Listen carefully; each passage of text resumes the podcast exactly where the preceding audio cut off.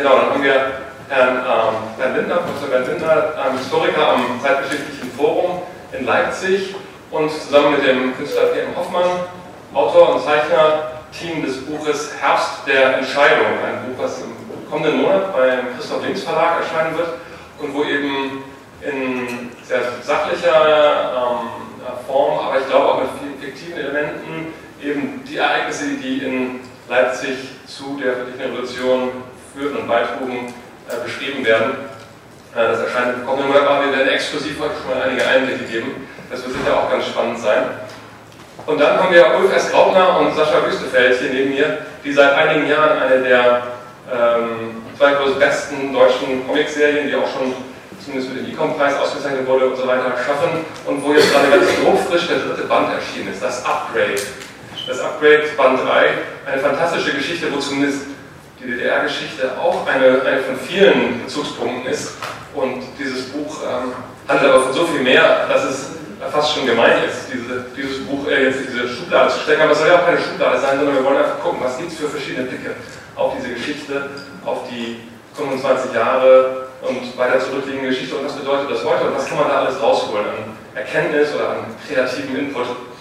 Ähm, ja, und wir wollen natürlich auch mit euch und Ihnen diskutieren. Das heißt, ich werde jetzt einfach so ein paar Fragen und ein paar Bilder in die Runde werfen, um zu gucken, was die jeweiligen Projekte auszeichnet. Und dann seid wir und sind Sie aber auch herzlich eingeladen, gleich mit einzusteigen, Fragen zu stellen, Rückmeldungen zu geben. Ich fange aber mal kurz an mit Kinderland, weil das eben ein Buch ist, was vielen wahrscheinlich jetzt gerade geläufig ist und Marvel nicht nur durch den Max-Moritz-Preis, sondern auch äh, in der Öffentlichkeit ja sehr viel Resonanz erzeugt hat. Eine Geschichte, die ähm, eben im Jahr 1989 in, in Ostberlin spielt. Eine fiktive Hauptfigur, die aber ungefähr so alt ist wie der Autor, auch so ähnlich heißt und noch ein paar andere Parallelen gibt.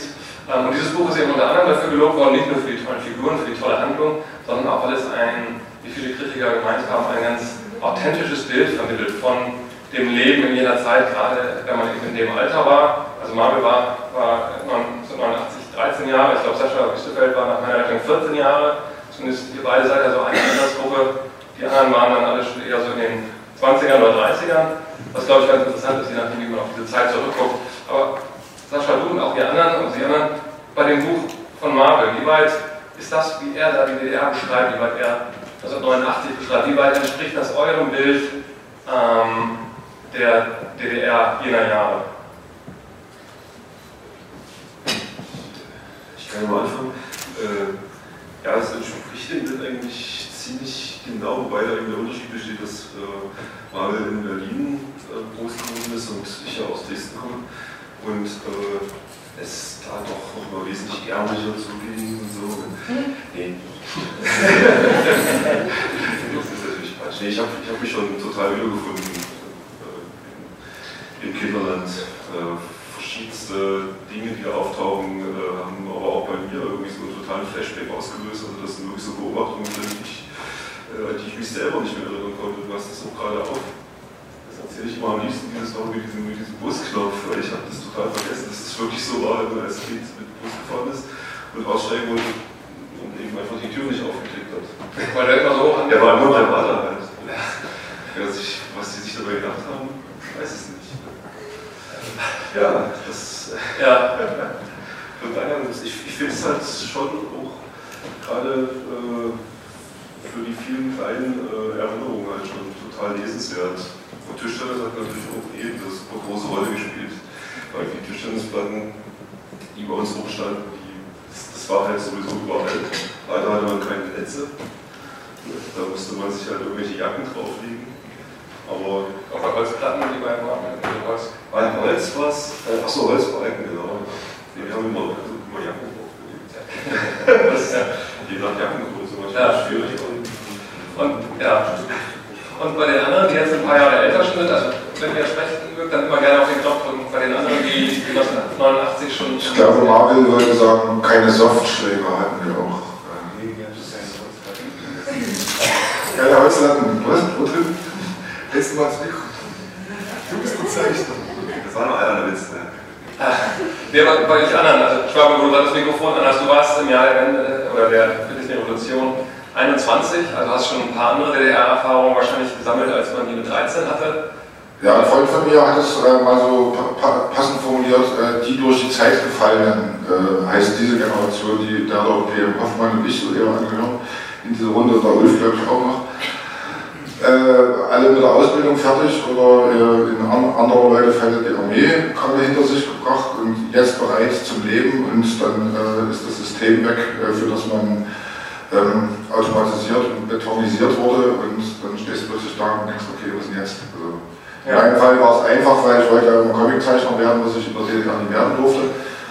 Bin dann äh, an verschiedenen Versuchen gescheitert, äh, wie man das umsetzen kann, weil für ein Studium war das Abi notwendig und so mal gute Disziplinen braucht, bla bla bla, diese ganze DDR-Doktrin, äh, die halt im Hintergrund schon immer eine Rolle gespielt hat, was äh, man natürlich gerne vergisst, so in den glücklichen Kindertagen, aber dass da tatsächlich was dabei rauskam, habe ich zum Beispiel erst äh, wieder erinnert, äh, als ich mich mit dem Drehbuch äh, für den Trickfilm halt befasst habe und habe echt festgestellt, dass ich da sehr, sehr viel in sehr, sehr tiefen Schubladen vergraben habe, äh, was offensichtlich doch nicht so schön war, wie ich.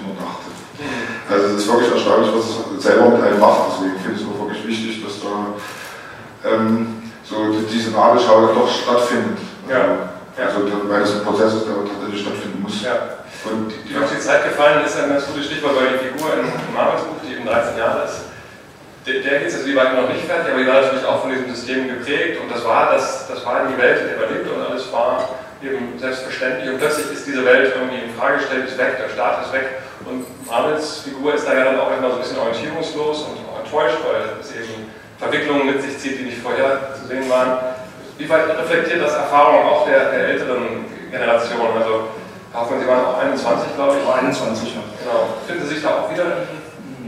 Also emotional äh, ging es mir in der Zeit so, dass Ende der 80er äh, war man irgendwie in der DDR wie von so einer Lethargie äh, gefallen. Also alles war irgendwie von so, von so einem Mehltau irgendwie überlagert und man hatte eigentlich äh, mit vielen Perspektiven irgendwie abgeschlossen und, und hatte nicht wirklich äh, große Lust noch äh, große Pläne zu schmieden und dann wurde man quasi irgendwie wenn man nicht aktiv am Widerstand war, was ja wohl die meisten waren, äh, wurde man mehr oder weniger auch von dieser, von dieser, von dieser Wende, von dem Mauerfall überrascht, ein bisschen überrumpelt und auf einmal wachte man da auf und sagte, ups, äh, jetzt geht was, jetzt, jetzt und dann äh, äh, bekam man so eine ganz merkwürdige innere Aufregung und, und, und Unruhe und, und an, irgendwie sein Leben neu zu ordnen.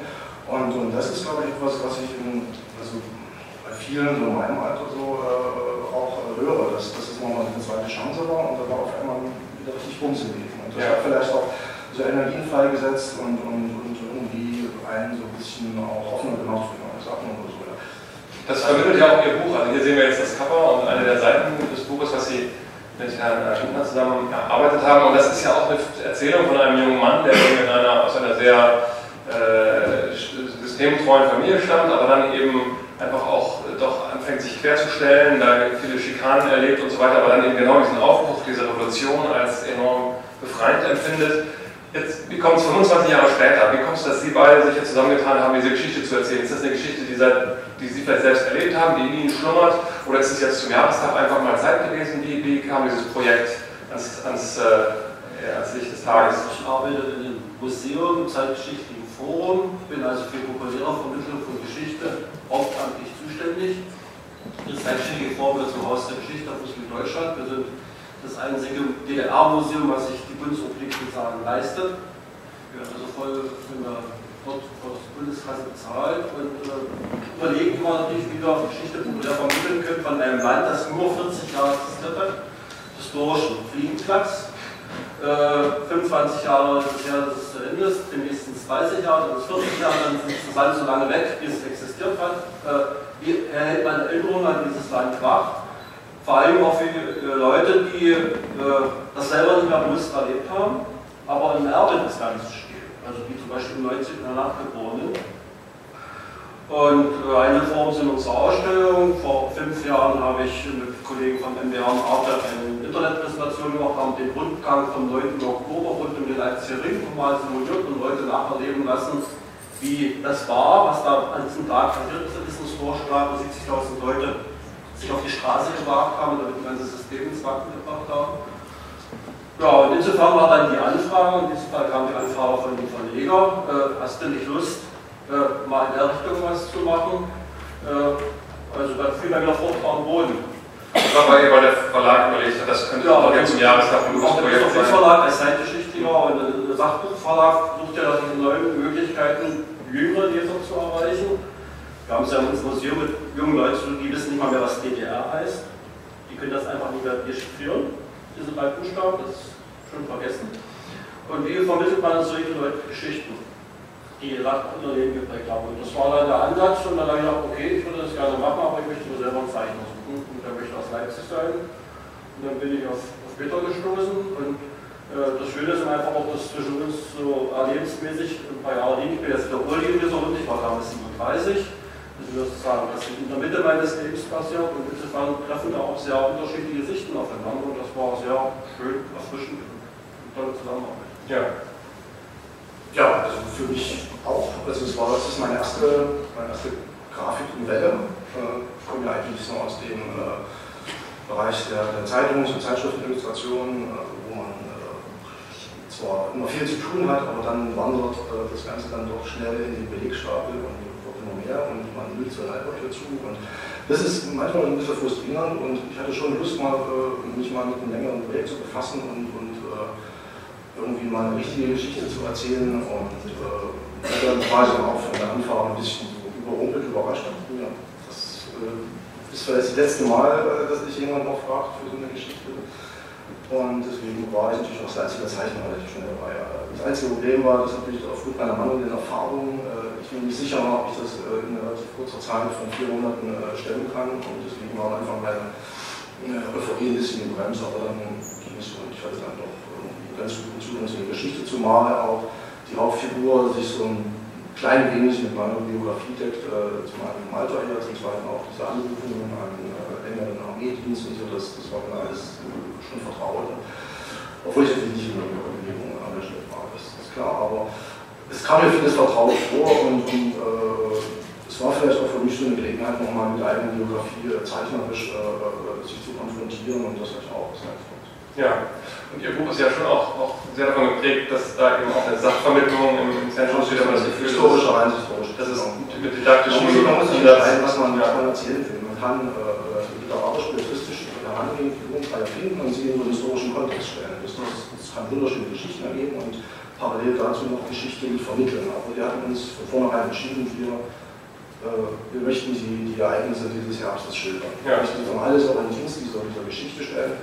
Und äh, da ist so viel passiert in so wenigen Wochen und, und wir legen Wert auf eine historische Genauigkeit. Und das, das war sozusagen immer Konsens zwischen uns und deswegen waren wir beide da eigentlich auch ja. sehr zufrieden als in so guten Marvel, bei dir war das ja ganz, ganz anders, wenn ich das richtig verstanden habe. Ne? Dass du mit deinem Buch zwar jetzt, das scheint so, als ob das sozusagen auch das Buch zum Jahrestag ist, aber wenn ich es richtig verstanden habe, war es ja eigentlich viel eher als, als Buch über, über, eine ganz persönliche Geschichte angedacht, als Buch über Tischtennis, als Buch über alles Mögliche. Und diese eher politisch zeithistorischen Elemente, die sind, glaube ich, erst viel später äh, da hineingewachsen, nicht?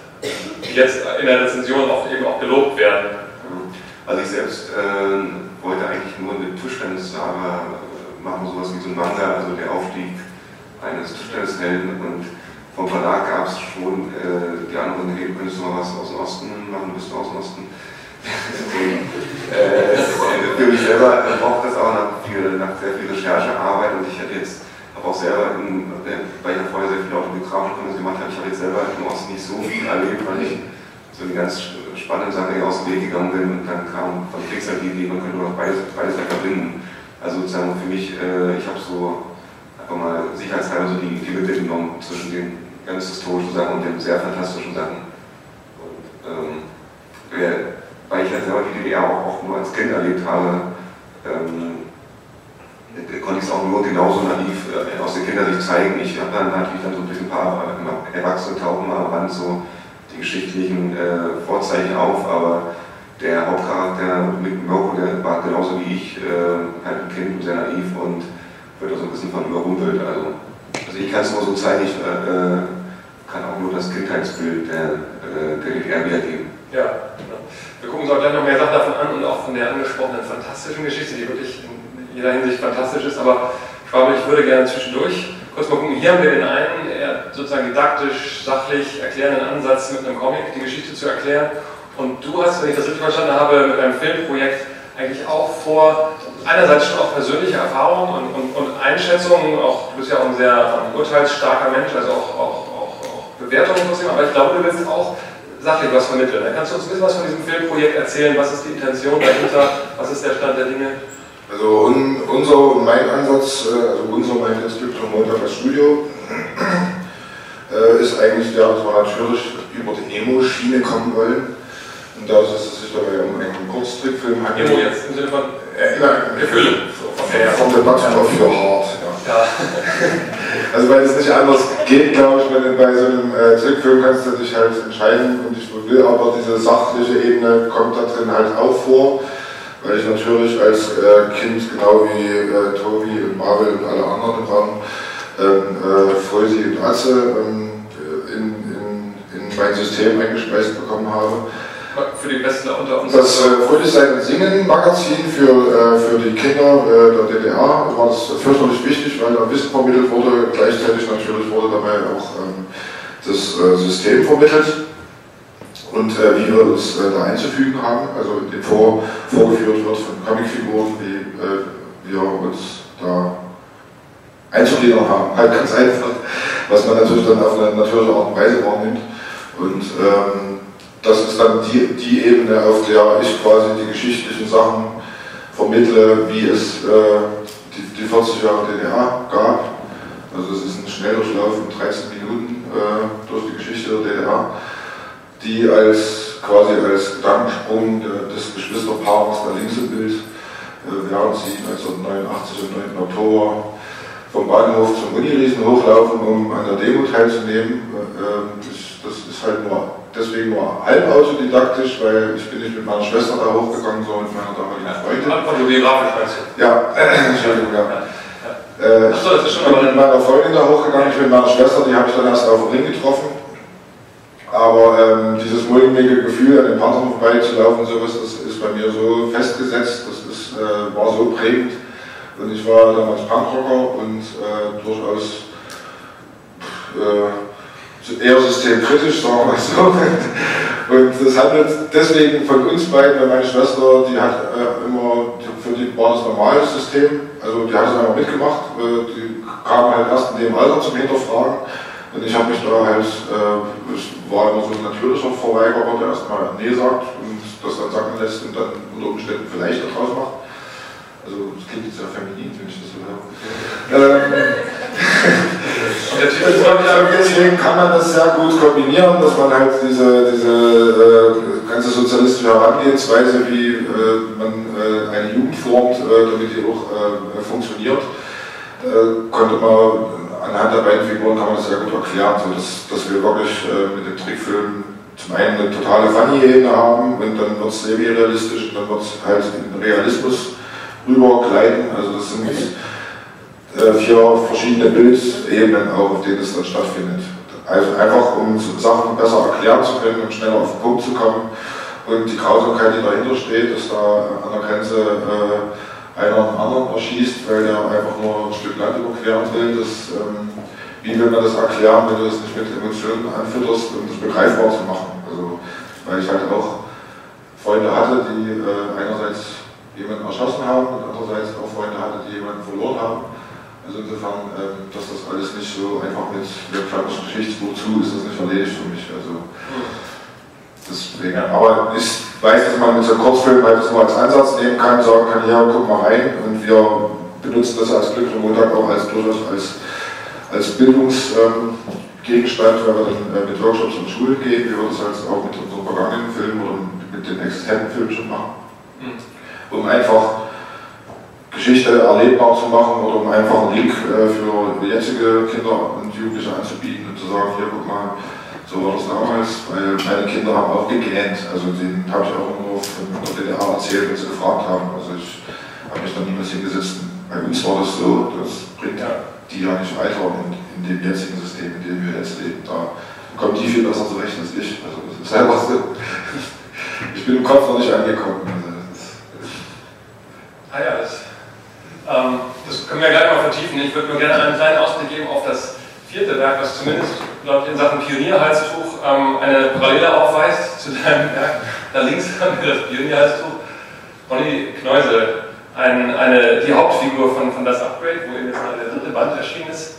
Auch eine kleine Nebenfigur in das äh, Marvel Niederlande übrigens, da gibt es eine kleine Hommage, auch ganz schön zu sehen, aber vor allem ist es natürlich die Hauptfigur von Das Upgrade und das ist ein eine fantastische Figur, weil es eben ein Jungpionier ist, der die Gabe der Teleportation besitzt, was vor 1989 ein enormer Vorteil war, wenn man in der DDR sich für diverse Abenteuer ausschlachten ließ. Aber es geht auch weiter darüber hinaus. Es geht bis nach Malibu und ins alte Aztekenreich und diverse Welten und Universen und fantastische Ideen noch und nöcher werden da ganz zauberhaft zusammengestrickt.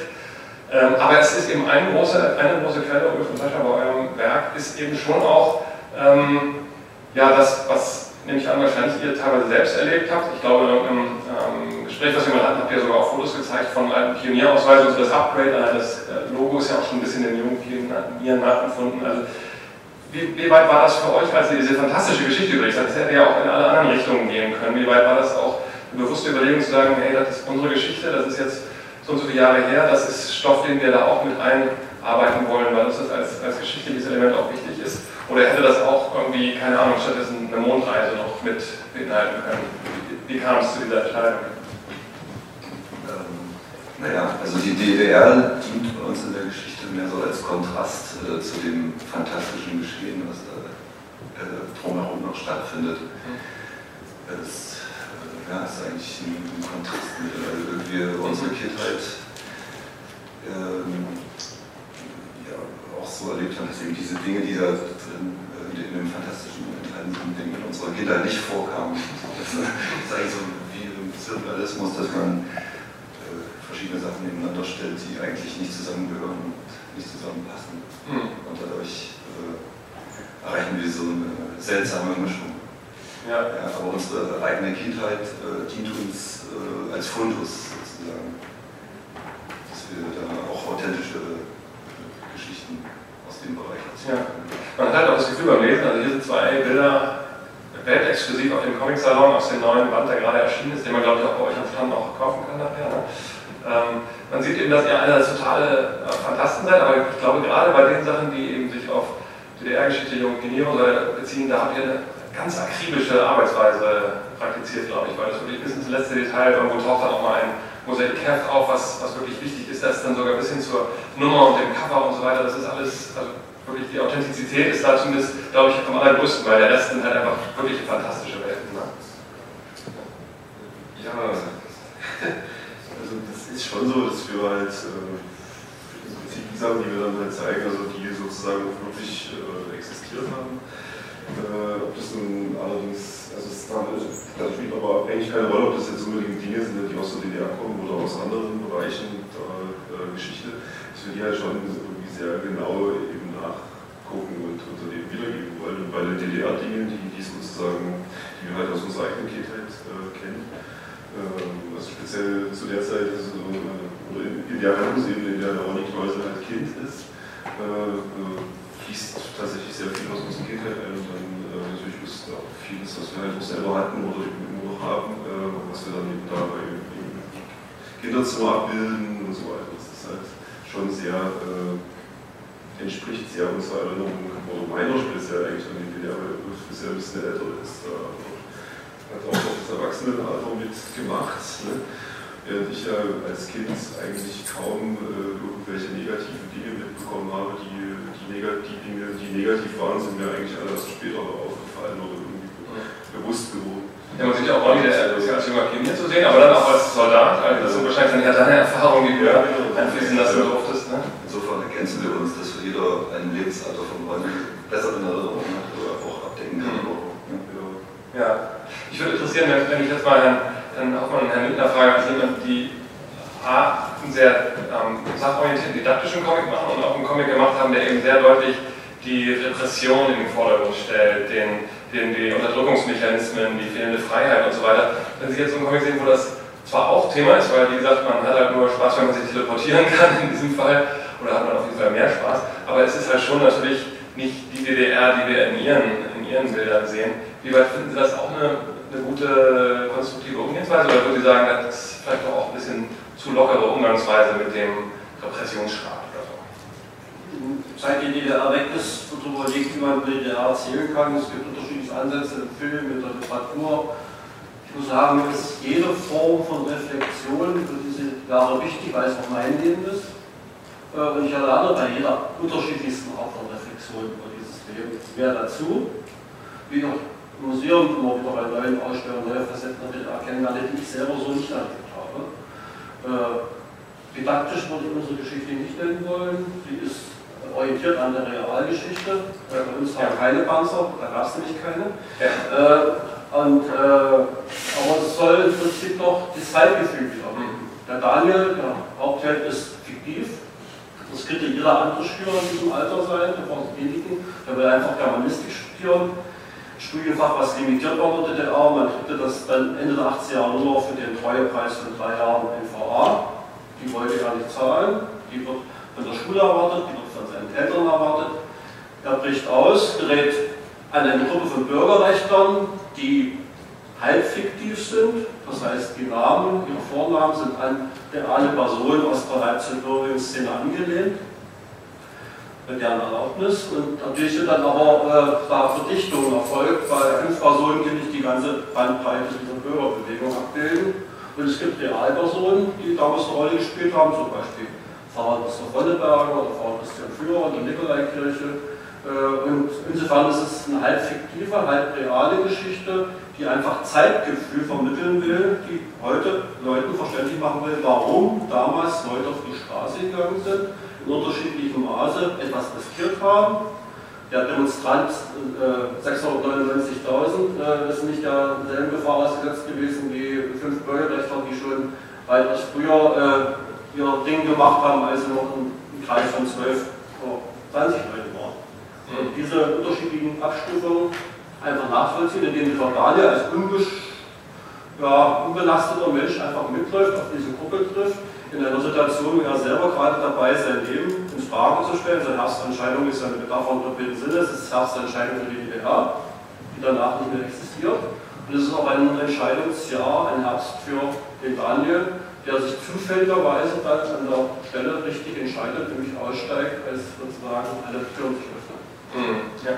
Bevor wir gleich auch ähm, öffnen für, für Fragen und Rückmeldungen aus dem Publikum, würde ich gerne noch eine These zur Diskussion stellen, die etwas aufgreift, was du, Schwabel, gerade mal auch schon angesprochen hattest. Gestern war in der Welt eine, ich fand, ganz, ganz äh, bewegende, ganz ähm, gute Rezension von äh, Kinderland, von Marius Kinderland, von Michael Pilz, in der auch ein, zwei Thesen standen, die meiner Ansicht nach zumindest diskussionswürdig sind. Ähm, er hat das auf Marvels Buch einerseits bezogen, aber er hat auch über das Upgrade erwähnt und andere Bücher, die sich eben jetzt, 25 Jahre danach, ähm, mit der DDR-Geschichte beschäftigen, von Autoren, die damals eben noch jünger waren. Und er schrieb, niemand plagt sich mehr mit dem Phantomschmerz des verschwundenen Staates als die Wende oder Zonenkinder. Sie haben ihr eigenes Leben, die dritte Generation Ost. Ihre Erinnerungen gleichen sich, sie waren Kinder, die Wende war ihre Pubertät. Sie leben von ihren Bildern und auch sie müssen sich ihre DDR aus Büchern, Filmen und Museen rekonstruieren, bevor sie darüber Bücher schreiben, Filme drehen oder Ausstellungen kuratieren können. Ähm, Schwabel, vorhin sinngemäß gesagt, fühlst dich immer nicht so angekommen. Ist das dieser Phantomschmerz, den er da beschreibt? Dass einem sozusagen, egal wie man zu der DDR stand, aber es war die Welt, in der man eben groß geworden ist und zack, war sie weg und ausradiert? Nee, es äh, hat, ich, bei mir eher was damit zu tun, dass ich ähm, das System, in dem wir hier leben, äh, aus tiefstem Grunde verabscheue. Und äh, deswegen ja gar nicht ankommen will. Also, ich halt nach wie vor total schlimm finde, dass die Chance nicht benutzt wurde, das Land ähm, zu behalten, was man hatte, statt das irgendjemanden nach zu schmeißen und sich dann 25 Jahre später immer noch anzuhören, dass man ja Ostler ist, man kriegt ja alles in den Arsch geschoben, habt was ein Soli und den ganzen Scheiß. Also ich bin da wirklich äh, verknatzter Ostler äh, aus, aus ganzem Herzen irgendwie, aber ähm, das mit dem, mit dem Rekonstruieren stimmt insofern, als dass der Herr Lindner ja völlig recht hat, weil ich zum Beispiel im Moment gerade beim Trickfilm bei der Recherche bin und äh, permanent feststelle, dass meine Erinnerungen daran natürlich völlig falsch sind. Also dass das zum Beispiel Wasserwerfer waren und keine Panzer, die dort standen, dass du aber ähm, dein Gehirn halt ja, logischerweise macht, was es will und die äh, Erinnerungen alle angleicht und das eine eigene Arbeit ist, diese Recherche nachzuholen und äh, zu gucken, wo kriegst du Bildmaterial her, wer kann dir das nochmal bestätigen, dass das wirklich eben Auto X war, weil ich da natürlich auch darauf großen Wert lege, dass dann die reale Ebene auch, auch stimmig ist. Und das machen ja Sascha und halt auch wieder Verrückten, dass die ja auch dann äh, überall erstmal Fotos äh, zusammen als, als Beweis einfach brauchen, um zu sagen, das ist nicht das, was in meinem Kopf existiert. Das, was wir hier bei mir zum Beispiel sehen, sind halt die Teaser-Bilder, äh, die wir entwickelt haben beim Storyboard fangen wir dann an, erstmal überhaupt die Recherche alles zu überprüfen, aber es ist halt, ist schon so, dass man das logischerweise rekonstruieren muss, aber das muss man, glaube ich, bei jeder Vergangenheitsbewältigung, das ist also wurscht, dann ist das halt eben, dann geht es halt da eben um die DDR, also umso schlimmer ist, dass da sehr viel einfach äh, weggebaggert wurde, so schnell wie möglich. Und da die blühenden Landschaften, an die wir immer noch warten, hinzustellen. Äh, mal gucken, ob sie noch kommen. äh, das, das Neuland ist ja noch jung, ähm, Marc oder auch Ulf und Sascha, also es bezieht sich glaube ich, noch stärker immer auf Leute, die ein bisschen jünger sind, oder in diesem Fall eben gerade Markus Buch wird genannt, oder auch eure Serie wird genannt. Wie weit, jetzt mal abgesehen von diesem etwas zugespitzten Wort Phantomschmerz, wie weit ist die bewusste Auseinandersetzung mit der DDR-Geschichte, mit der eigenen Kindheit, so ein Zurückreisen in diese Zeit und sich das wieder aneignen, wie weit ist das sozusagen auch eine, eine bewusste Art, das, was eigentlich ganz schön in der Schublade verschwunden ist, was irgendwie plötzlich entwertet wurde, äh, sich, sich ja wieder anzueignen oder, oder, oder, nochmal sozusagen nachträglich zum, zum Aufzuarbeiten, zum Teil der eigenen Biografie wieder positiv zu erklären. Sind das so Motivationen oder ist das viel zu verkopft oder vertheoretisiert, wenn man das so sieht? Naja, das war nicht die Motivation für uns. Nicht als Motivation, aber auch das so einen Effekt ein bisschen hat. Ja, das, man freut sich, dass man dann zwischendurch bei der Recherche, die einfach notwendig ist, Sachen entdeckt, die man vergessen hat und findet dann eben lustige Sachen, auf die man wieder aufbauen kann. Dadurch, dass es ja äh, im Prinzip so war, dass in der DDR irgendwie alles sehr gleichgeschaltet war, also hat das eben auch noch den Effekt, dass man nicht nur seine eigenen Erinnerungen äh, damit rekonstruiert, sondern eigentlich auch die seiner Leser, die halt auch aufwachsen sind. Das ist eigentlich, glaube ich, der coole Effekt daran. Ja, wenn ich im Westen aufgewachsen wäre, hätte ich wahrscheinlich völlig mit total anderem Spielzeug gespielt als, als als die anderen Kinder. Und die ja fast jeder. Ja, genau, vielleicht der Brustkrebs, der ist der Brustkrebs. Hörst du da ein? Die waren auch alle gleich gestellt. ja, also von daher ist es schon, also man rekonstruiert halt seine eigene Erinnerung schon. Äh, mit dabei. Ja. Aber du hast das ja äh, wahrscheinlich auch gelesen, was der Kollege da im Buch geschrieben hat. Ist, ist das, trifft das so Gedankengefühle, die du auch mit deiner Arbeit verbindest?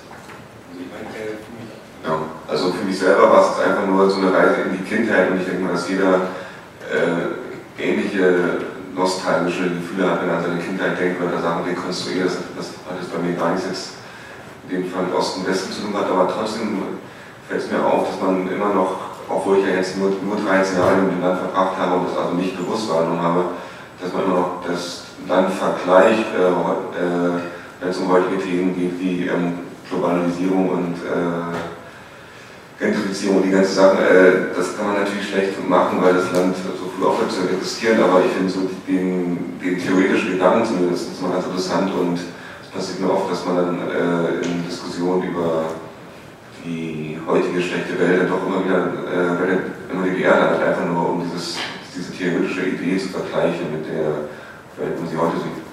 Ja, ja, das ist sehr interessant. Ähm, wie gesagt, ich würde gerne einfach auch gucken, wie weit ähm, bei euch Fragen oder Rückmeldungen sind. Gebt einfach ein Handzeichen oder gebt ein Handzeichen, wenn es irgendwas gibt, was dazu zu sagen ist. Sonst gerne auch zwischendurch einfach irgendwie ein Signal geben. Sonst würde ich gerne noch einen anderen Satz aus dem ähm, Artikel zitieren, weil da fand ich einfach mal ganz interessante Thesen aufgestellt wurden, von denen ich aber auch nicht sicher bin, wie weit sie stimmen. Nämlich äh, über das inhaltliche Rückaneignen von, von eigener Geschichte, von, von Kindheitsgeschichte, hat ähm, der Kollege eben auch ähm, ästhetische Bezüge hergestellt zu, zu, Sachen. Wir haben vorhin schon das Stichwort Mosaik gehabt, eben bestimmte Comics, bestimmte äh, Kulturgüter, mit denen er groß geworden ist. Und er sagt, schreibt eben wie Simon Schwarz, der eben auch das Buch Drüben vor einigen Jahren geschrieben hat.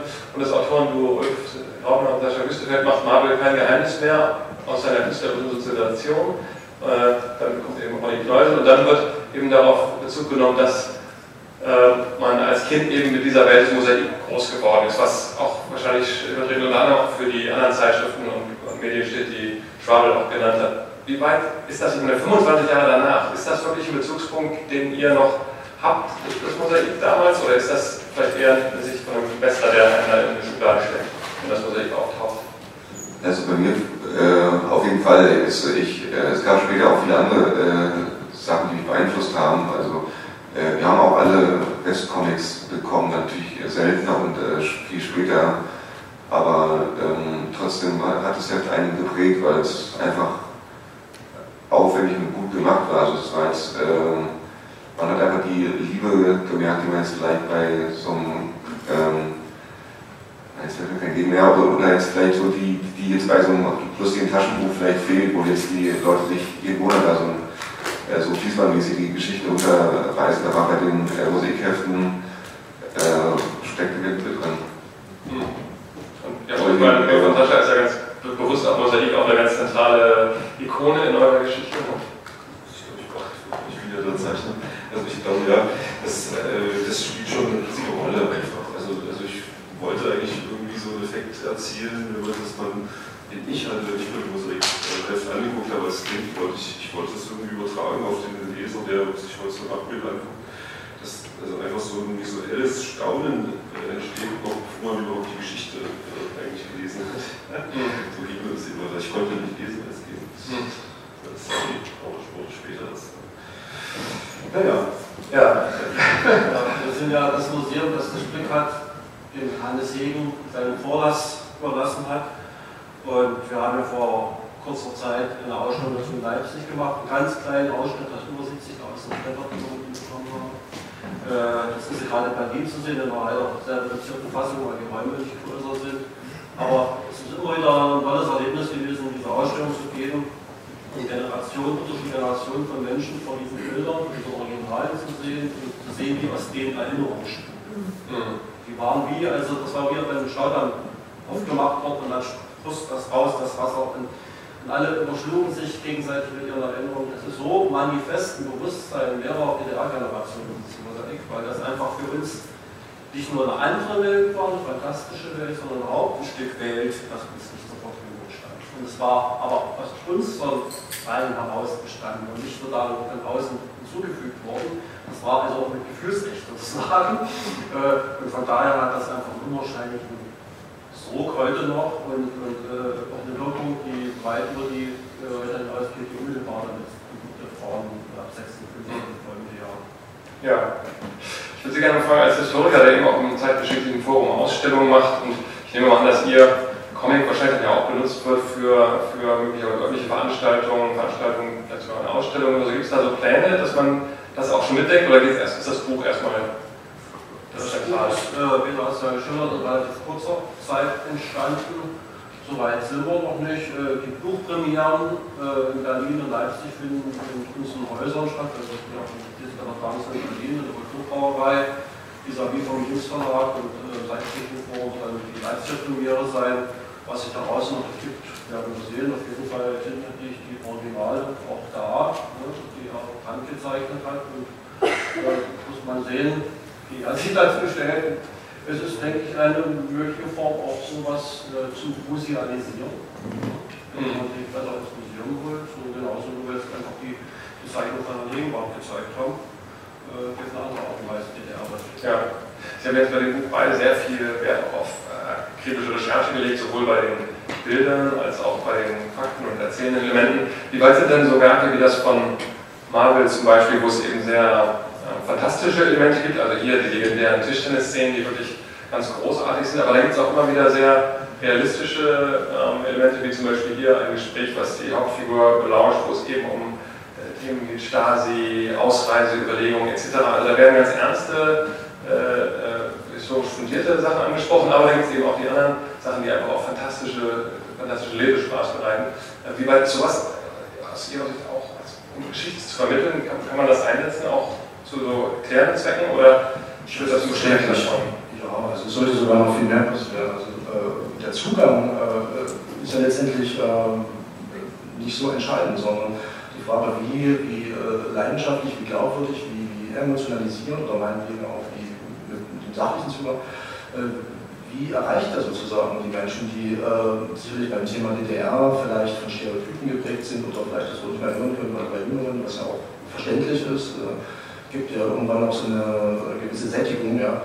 Und da ist natürlich der Versuch, über, über, über äh, ja, fiktiven Handlungsformen mit, mit, mit satirischen Elementen oder mit, äh, mit Überzeichnungen, Übertreibungen, das ist alles das ist super legitim und toll. Wenn, wenn, wenn dadurch irgendwie, äh, also bei mir entsteht ab und zu dann auch so ein Déjà-vu-Effekt, ja, gerade bei dieser Busklinge, die habe ich völlig verdrängt. Also da gibt es ganz viele so, so, auch so Erinnerungsfetzen, die bei mir wieder hochkommen. Und, sicherlich bei dem Leser, der nicht, der nicht äh, die der äh, sozusagen alltäglich erlebt hat, äh, weniger, aber, aber das wird sich zeigen, was da, was da rüberkommt. Also ist, Vielfalt ist hier sicherlich immer eine gute Option. Ja.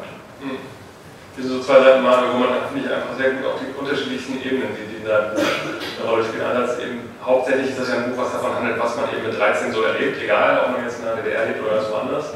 Aber dann gibt es immer wieder so Momente, wo man schluckt als Leser und denkt, ach ja, genau so. Und also gerade das ist so eine Szene, wo er dann mit seiner Schwester langläuft und zack, ist da, da die Mauer und auch, auch so ein bisschen ein kleiner Schock, weil das eben in der Erzählhandlung dann so ein bisschen unerwartet kommt. Ähm, hast du solche Elemente auch bewusst eingebaut, um eben so ein bisschen auch politisch, historisch äh, das zu positionieren? Oder sind das einfach Szenen, die du irgendwie erlebt hast und deswegen fließen die da auch mit ein? Ja, ich habe einfach, ähm, ich wollte einfach sozusagen äh, da ich wusste, ich werde so schnell wieder über die Kinder machen, wollte ich einfach alle äh, Sachen reinnehmen, die mich meine Kinder geprägt haben. Und habe einfach ganz einfach erstmal gesammelt, unterbewusste Sachen. Und da waren ganz viele Flashbacks, wie zum Beispiel, dass wir halt, dass Freunde von uns ganz nah an der Mauer wohnen. Die wohnten halt in so einer Straße, da ging es halt nur in die eine Richtung aus der Haustür raus. Und die Kinder sind halt ein bisschen äh, umgetollt und dann wurde die Mutter von den Kreisern angeschissen, dass sie halt die so nah an die Mauer lassen und so. Und ich, also ich wohnte auch ganz nah an der Mauer, äh, wenn ich sozusagen aus der Haustür ausgegangen bin, ging es auch mal nur in die Einrichtung. Die Einrichtung ging es nur zu der einen, eines der letzten Kaufhalten am Stand. Und äh, das war jetzt auch nicht richtig naheliegend, man wusste aber da hinten ist dieses andere Land. Also, ist aber wenn man halt als Kind aufwächst, und das ist halt so, als wenn du auf einer, äh, du auf einer Halbinsel aufwächst und du weißt, okay, ich, da ist das Meer und da ist äh, das Land und ich kann eh nur in die Richtung laufen. Das ist halt für ein Kind ganz normal, wollte ich es halt hier nochmal sein. Ja. Mhm, ja. Ähm, wo wir gerade bei der Intention sind, Schwabe, du hast, hast ja vorhin schon so angedeutet, dass du eben, man bist ja nicht nur die zu 89 äh, Zeiten kritisch warst, auch quer ein bisschen, sondern auch noch danach. Wie weit ist das noch eine Geschichte, die sozusagen weit über 89 hinaus erzählt wird? Also auf dem Plakat sieht man ja so eine Hand, die so eine Banane hält. Das nee, nee, alles davor, nichts danach. Ich wollte bewusst vermeiden, dass es dann noch um äh, die Wiedervereinigung geht, weil es meiner Meinung nach ein völlig anderes Thema ist, weil es geht darum, äh, wie schaffen, oder für mich geht es um, am äh, beim 9. Oktober darum, äh, dass es möglich war, aufgrund der Tatsache, dass äh, vernünftige Leute auf der einen Seite klugerweise nicht auf äh, vernünftige Leute auf der anderen Seite geschossen haben und keinen Bruderkrieg angezettelt haben, das, was in der Geschichte äußerst selten vorkommt, ich glaube. Ähm, das muss an dem Punkt enden, weil da hinten raus war alles offen. Also wie es danach weitergeht, darum geht es auch gar nicht. Jedenfalls nicht in, der Geschichte, die, die äh, wir versuchen zu erzählen, sondern einfach nur um zu verdeutlichen, wie kam es zu diesem Punkt.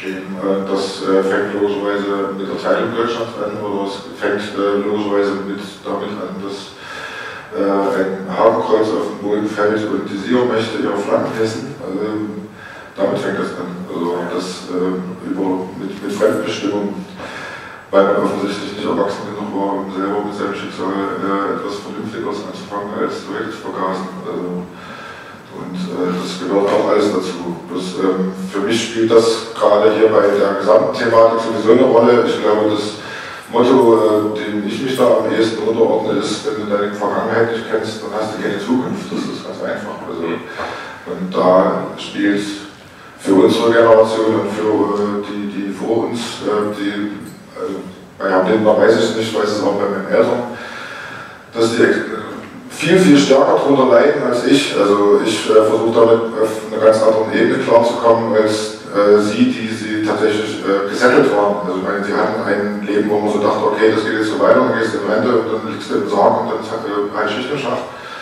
Und ähm, das äh, ist, ist ja eine Sache, die jemand nicht nachvollziehen kann, der äh, plötzlich kein Land mehr hat.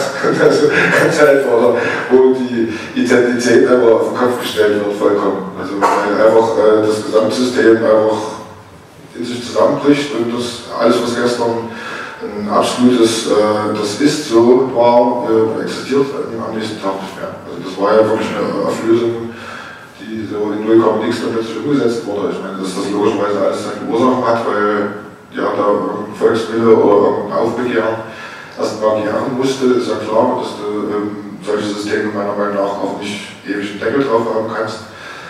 Das sehen wir ja auch in, keine Ahnung, in Kuba oder in China oder sonst wo, dass die auch dann äh, versuchen, plötzlich Kapitalismus äh, mit einer kommunistischen Fahne einzuführen oder da Sachen zulassen, um einfach was äh, ähm, weiter an der Macht zu bleiben, also um den Machterhalt äh, weiterhin äh, in der Hand zu haben.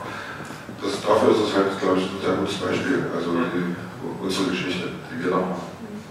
Ich habe parallel nochmal Bilder aus das Upgrade gezeigt. Man könnte jetzt über jedes eurer Werke noch lange reden, allerdings ist plötzlich die Zeit schon ganz schnell nach, vorne galoppiert. Deswegen nochmal die Frage in die Runde, falls es noch Rückmeldungen gibt oder Fragen, gibt einfach ein Zeichen, denn jetzt ist gleich die letzte Chance. Ansonsten würde ich gerne noch so einen, einen kleinen Überblick geben. Wie gesagt, es gibt eben viele andere Werke, die sich auch zumindest mehr oder weniger mit den Themen beschäftigen, die euch beschäftigt haben, die in den vergangenen Jahren erschienen sind. Mal ernster, mal weniger ernst. Ähm, Thomas Hensel und Susanne Bunberg eher äh, dokumentarisch, sehr sachorientiert, Grenzfall Simon Schwarz, autobiografisch, aber auch sehr an der, an der realen Familiengeschichte orientiert oder von Flix, da war mal was eher so fantastisch, so ein bisschen zumindest mit der Fabulierlust, die man im Upgrade findet, aber eben nochmal ganz anders. Welche dieser Bücher als, haben für euch äh, irgendwie das Gefühl, was, was ihr mit der eigenen Geschichte verbindet, besonders gut getroffen oder auch andere Comics, die ihr gelesen habt, wo ihr sagt, das, das ist ein guter Zugang zu dem, zu dem Thema, zu, zu meiner Jugendzeit, in der er gelebt. Kinderland. also die, bei den Teilen, ich habe keinen also gelesen, muss ich gestehen. Ich auch nicht.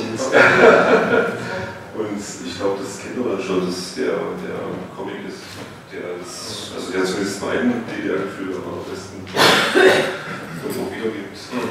wo ich mich halt auch total drin wiederfinde. Ja. Wie weit ihr diese Bücher kennt, reflektieren die etwas von dem, was ihr euer Erleben? Also ich denke, man muss auf jeden Fall um so äh, den, den Bild der verschiedene Generationen das ganze Land wächst, werden muss man wahrscheinlich einfach so, so alle lesen, um sozusagen so Puzzle zu kriegen. Am meisten Spaß macht natürlich das Upgrade. äh, hier von Flix, Flix und ist auch äh, sehr amüsant, das ist von äh, Joshua Sauer sogar Sauer zusammen geschrieben, äh, ist auch sehr amüsant. Wir werden im November auch mal eine Ausstellung machen in Nordrhein in Berlin mit äh, zu Kinderland, aber auch zu allen anderen äh, Comics. Äh, ich, äh, versuche alle Leute mit ins Boot einzuholen, dass man nochmal sich dann äh, das vertiefen kann. Okay, also im November in Berlin, Nordrhein sehen wir uns spätestens dann wieder, denn. Äh, da dürfen bestimmt auch Westler hinkommen. Das war mein Blick in die Runde. Ich habe vorhin, als ich reinkam, das allererste nur Ostler gesehen und dachte, ach du Scheiße, sind wir jetzt unter uns oder das einfach, äh, den, den Besatzermacht interessiert das scheinbar nicht. Also, nein, nein, also, aber es ist schön in Erlangen. Das war einer meiner ersten Westreisen war Erlangen. Tatsächlich. Es gibt noch die Spezies der Westberliner. Ja, die Westberliner äh, ist meiner Meinung nach ein Spezialfall, weil die waren schon immer ein bisschen so, äh, gehören die zum Ost Ostler dazu. Also, ist, Nicht nur für uns. ich bin auch zuerst nach West-Berlin gefahren natürlich, das war ganz wichtig. Ich war extrem enttäuscht, dass es einfach in dem scheiß Comic noch nicht mehr Comics gab, als ich kannte. Ich hatte einfach alle. Und da dachte ich, was will ich denn hier, ganz ehrlich. Also das war wirklich eine prägende Erfahrung für mich, dass äh, wirklich mit dem ersten Besuch im neuen System war alles zusammengefallen, was man unter Umständen sich so von der Werbung hat so operieren lassen. West-Berlin war dreckig, West-Berlin war schlechtes Wetter. Äh, ich war natürlich total verkatert, muss ich dazu sagen, aber bin dann in die Waldstraße in die Romanboutique gegangen. Ich glaube, die haben hier unten immer noch einen Stand, von, äh, die jetzt anders heißen, aber zack. Als, als, Ich habe jetzt trotzdem lieb, also ich will keine Hasstiraden schüren. Nee, ist okay. Also dieses Podium, muss man ja dazu sagen, ist von einem gelernten Westler initiiert worden und der freut mich sehr, dass ihr alle gekommen seid und dass ihr so spannende Geschichten geschaffen habt. Diese Bücher sind alle einfach fantastisch. Auf den Film freue ich mich sehr. Ich freue mich sehr, dass das Gespräch so anregend war und danke allen fürs Zuhören und fürs Kommen und ja, vielleicht bis im November in Berlin beim Neurotitan. Vielen Dank.